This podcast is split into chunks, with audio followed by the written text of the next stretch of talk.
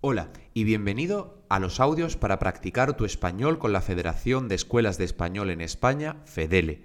En este audio, La Dama de Cádiz.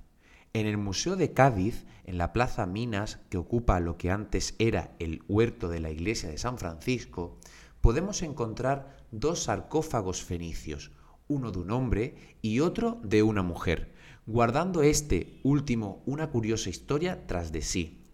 El arqueólogo Pelayo Quintero Atauri, desde que se descubrió la tumba masculina, que fue la primera, calculó que debía haber su correspondiente en femenino y se obsesionó con esta idea al punto de centrar su vida en la búsqueda de la que denominó la Dama de Cádiz. Decía que incluso soñaba con ella. Finalmente murió sin ver su sueño cumplido sin embargo, el sarcófago femenino sí que existía y años más tarde fue encontrado, precisamente en unas excavaciones que hicieron bajo el suelo de su propia casa. Menuda broma del destino. Cádiz cuenta además con fantásticas escuelas en las que aprender español como K2 Internacional, Escuela de Español. Entra en www.k2internacional.com.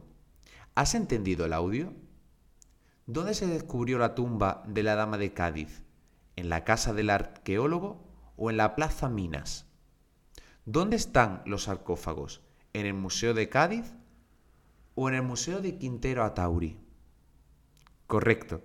Los sarcófagos se encuentran en el Museo de Cádiz y la tumba se descubrió bajo la casa del propio arqueólogo.